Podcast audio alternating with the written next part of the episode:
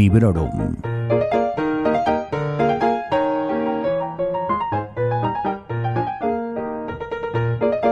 Hola, soy Vanessa y os doy la bienvenida a Librorum, el podcast en el que hablo sobre mis últimas lecturas, tanto si me han gustado como si no, y siempre sin spoilers. Este episodio está dedicado a Reyes de la Tierra Salvaje de Nicholas Ames.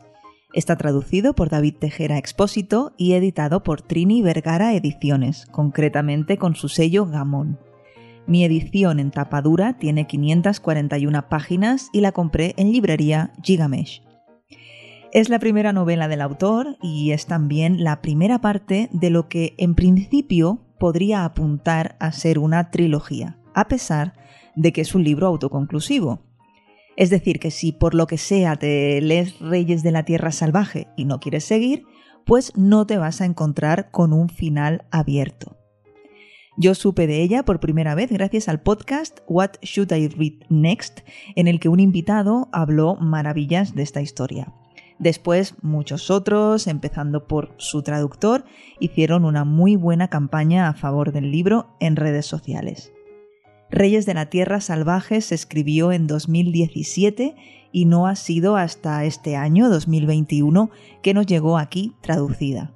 Para mí, esta ha sido una de las novelas más anticipadas del año y en la que tenía puestas mis más altas expectativas. Si queréis saber si las ha cumplido o no, pues ya sabéis lo que tenéis que hacer, que es quedaros a escuchar.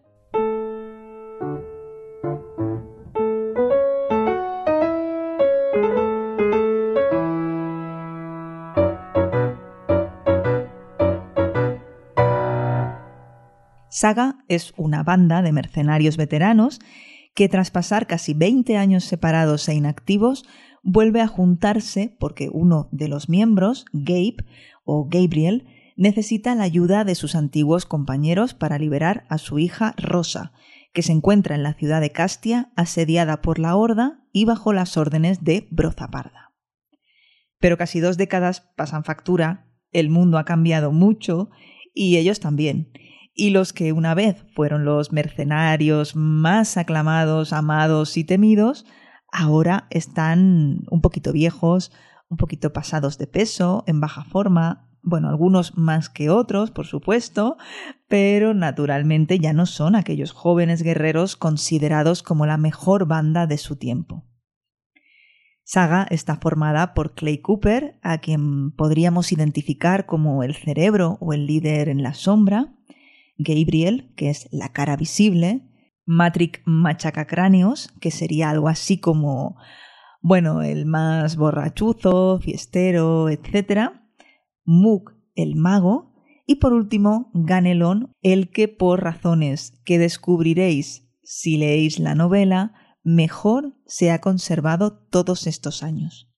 Reyes de la Tierra Salvaje es la narración de un viaje, de un reencuentro, de un sortear peligros, hasta llegar a un punto final, que por supuesto no os voy a desvelar, pero que no cuesta nada intuir si ya habéis visto o leído obras como El Señor de los Anillos. Las similitudes con esa gran obra que dio origen a la fantasía tal y como la conocemos son muy numerosas, pero con peculiaridades. Es un viejo conocido que irrumpe en la apacible vida de un hombre y que le convence para emprender un viaje muy peligroso, una misión suicida.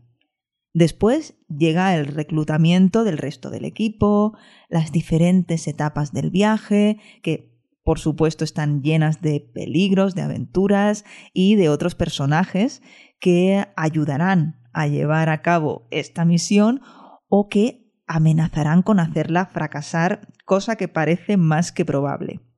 Al mismo tiempo que la banda avanza hacia su destino, nosotros vamos descubriendo su pasado como grupo, qué fue de cada uno de ellos a partir de su separación, qué amigos y qué enemigos dejaron atrás, también vamos a conocer a sus familias, exmujeres y hasta a un antiguo agente como el típico manager que concentra todos los vicios y ninguna virtud de la profesión. También es muy divertido, y aquí viene la peculiaridad, es muy divertido ver ese choque entre lo que ellos entendían como su profesión y cómo se desarrolla esa profesión ahora. Es como si los tropos de esa fantasía tradicional que todos conocemos hubiesen pasado a mejor vida y nosotros como espectadores vemos cómo el progreso les da en los morros y se encuentran como pez fuera de agua. También me he acordado bastante de Geralt de Rivia, de las novelas de Sapkowski, ya que estos mercenarios se ocupaban de dar caza a las criaturas ah, molestas o peligrosas para los humanos, para la gente.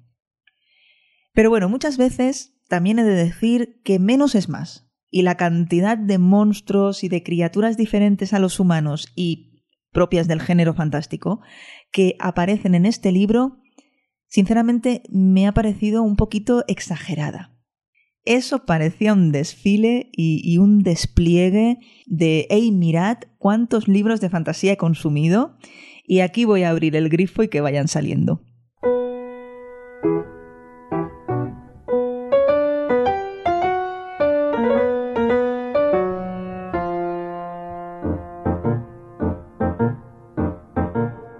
Reyes de la Tierra Salvaje combina la acción, las peleas y la sangre con el humor.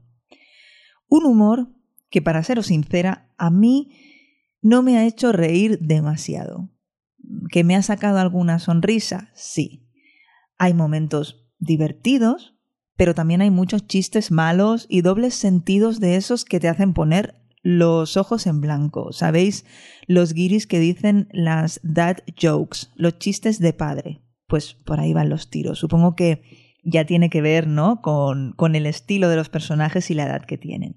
Pero bueno, como todo lo que he dicho y como todo lo que voy a decir en este episodio del podcast, y como siempre pasa, esta es solo mi opinión y es muy personal. ¿Y quién soy yo, ¿no? Para decirle a un escritor cómo hacer su trabajo. Bueno, solo soy la que compra y lee sus libros, pero es igual. no soy nadie para decirle, mm, pues eso, cómo lo tiene que hacer. Pero decía, el humor. Si bien el humor de este autor no me ha cautivado del todo, sí que lo han hecho sus personajes. Suena manido, suena a topicazo, pero he de decirlo, se intuye un gran trabajo en su creación y todos tienen una historia y un trasfondo que hacen que sus actos tengan todo el sentido del mundo y que ninguno de ellos, ni siquiera el villano o los secundarios, parezcan personajes planos. Es un gusto verlos interactuar y a través de sus conversaciones, de las muestras de cariño que se profesan incluso, se descubre muchísimo, no solo sobre sus personalidades, sino también sobre ese mundo nuevo, cómo funciona ahora, las características de cada una de esas criaturas que os comentaba. Hay personajes sobre los que me gustaría un spin-off, una precuela o simplemente saber mucho más. Clay Cooper, por supuesto, es nuestro protagonista y un personaje al que creo que quien más y quien menos le ha cogido cariño. La verdad es que se lo gana. Consuelda es otro, es otro personaje fascinante. También Jane, la ladrona, un personaje que me gustó muchísimo. Y por supuesto, me encantaría saber más de Rosa y de Cirro Libre, de los cuales eh, sabemos bastante poco. De hecho, la segunda parte de la trilogía, bueno, trilogía muy entre comillas, eh, lleva por título Bloody Rose y la esperamos para 2022, así que creo que mis deseos van a quedar satisfechos. Así que además de unos personajes con mucho encanto, un buen desarrollo y un gran trabajo detrás, Ames nos presenta un mundo muy vasto por el que se mueven, con paisajes muy diferentes, muy bien descritos y por los que transitan con algún medio de transporte bastante chulo. Pero que como todo, o casi todo en esta novela, me ha dado la sensación de no ser original de que ya lo había visto o leído en alguna otra parte. Quizá lo más original y más atractivo es el rollito ese de esto es como una banda de rock de los 70 u 80, que éramos superestrellas y ahora somos viejas glorias. Y luego están las nuevas bandas de mercenarios del rock de los 90 en adelante. Y sí, eso está presente, hay momentos cómicos, momentos emotivos, sí que se juega eso, de que en mis tiempos las bandas molaban más, eran más auténticas, etc. Se compara lo que era trabajar de mercenarios en sitios inhóspitos y poblaciones pequeñas con lo que se hace actualmente, que es pues un espectáculo puro y duro en un gran recinto con público y que las criaturas se han llevado allí para exhibirlas o incluso que son criadas en, en cautividad. Pero por desgracia, para mí, mmm, esto no me ha llegado. Digamos que me ha sabido a poco.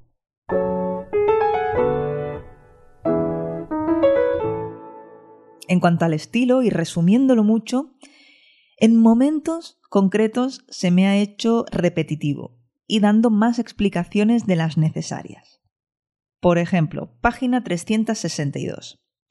Uno de los personajes principales está echando en cara a sí mismo no haber salvado a un ser querido del que ya sabemos todo lo que teníamos que saber. A continuación leemos. Clay no tenía dudas de a quién se refería. Punto y seguido. Y a continuación se nos vuelve a explicar qué es eso sobre lo que Clay no tenía dudas. Algo sobre lo que nosotros tampoco tenemos dudas, así que no hace falta que me lo vuelvas a explicar porque no es necesario. Y esto es solo un ejemplo. Yo me atrevería a decir incluso que esta novela de más de 500 páginas está un pelín estirada más de la cuenta. Eh, bueno, es mi sensación, es la sensación que me ha quedado, que no me ha parecido una lectura extremadamente mm, ágil, mm, no me ha parecido adictiva tampoco, pero sí muy entretenida. Más cosas. Las erratas. Esto ya no es cosa del autor, pero hay muchas tildes donde no tocaban, algunas ausentes, eh, cuando sí que eran necesarias, en fin, que a lo mejor para otras personas son cosillas sin importancia, pero que, bueno, a mí me han saltado a la vista y en ocasiones, pues no voy a decir que no me han molestado. A pesar de esto, la edición está muy cuidada en lo estético y el punto de libro que venía y que emula una entrada de concierto es chulísimo.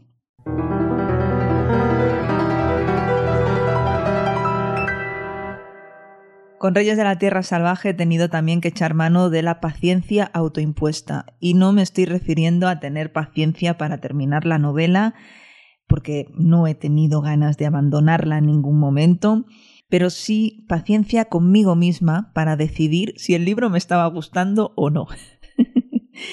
Cuando acabé de leerlo, me contuve de ponerle una puntuación en Goodreads, me contuve de manifestar mi opinión en redes sociales y tal.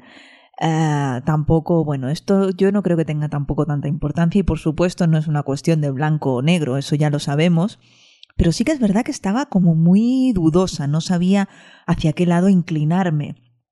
Mientras estaba preparando las notas de esta grabación y pensando a ver qué es lo que, lo que iba a decir, tampoco estaba del todo segura y de hecho, el haber puesto aquí mis ideas para contaros mi experiencia con este libro uh, ha sido, de hecho, la mejor manera de, aclararme y de llegar a una conclusión. Y debo decir que sí, que, que me ha funcionado. Y creo que, que, bueno, que los argumentos a favor ganan a los que tengo para decir en contra de la novela. No es quizá una recomendación 100%, no es quizá una novela a la que vaya a dar la máxima puntuación, ni siquiera sé si me la recomendaría a mí misma. Uh, en fin, ya, ya veis que no ha sido una mala lectura de esas del abandono porque esto es un suplicio eh, en absoluto, pero tampoco ha sido esa maravilla que esperaba encontrar y que tenía tantas ganas de disfrutar. Además, he tardado un mes entero en terminarla, no solo por, por eso que os decía, que no me ha parecido adictiva, que no me ha enganchado a lo loco, sino porque además la he combinado con la lectura en digital del ritmo de la guerra de Brandon Sanderson, bueno, de la cual ya os diré más en un futuro cercano, pero que de momento me atrevería a adelantaros una cosa. No creo que me pillen leyendo el quinto libro del Archivo de las Tormentas. Así que ya veis, entre uno y otro la casa sin barrer, como se suele decir, y yo sumida en un bache lector importante. Pero bueno, ya vendrán tiempos mejores. Y ahora me despido de todos vosotros y vosotras. Os doy las gracias por estar ahí, como siempre, y os invito a seguir escuchando próximos episodios de Librorum Podcast. También os invito a poneros al día con los episodios pendientes, caso que tengáis alguno, y si no y os apetece, siempre se pueden reescuchar episodios antiguos. Y recordad, por supuesto, que siempre hablo de libros sin spoilers. Recomendad el programa a vuestros amigos y conocidos, por favor, y decidles que pueden escucharlo en sons.red, en ebooks, Apple Podcast, Spotify y en todas partes. Os espero en la siguiente cita. Hasta pronto y felices lecturas. Acabas de escuchar Librorum, un podcast alojado en Sons, red de podcasts. Encuentra mucha más información de este episodio en nuestra página web sons.red barra librorum y descubre muchos más podcasts en sons.red.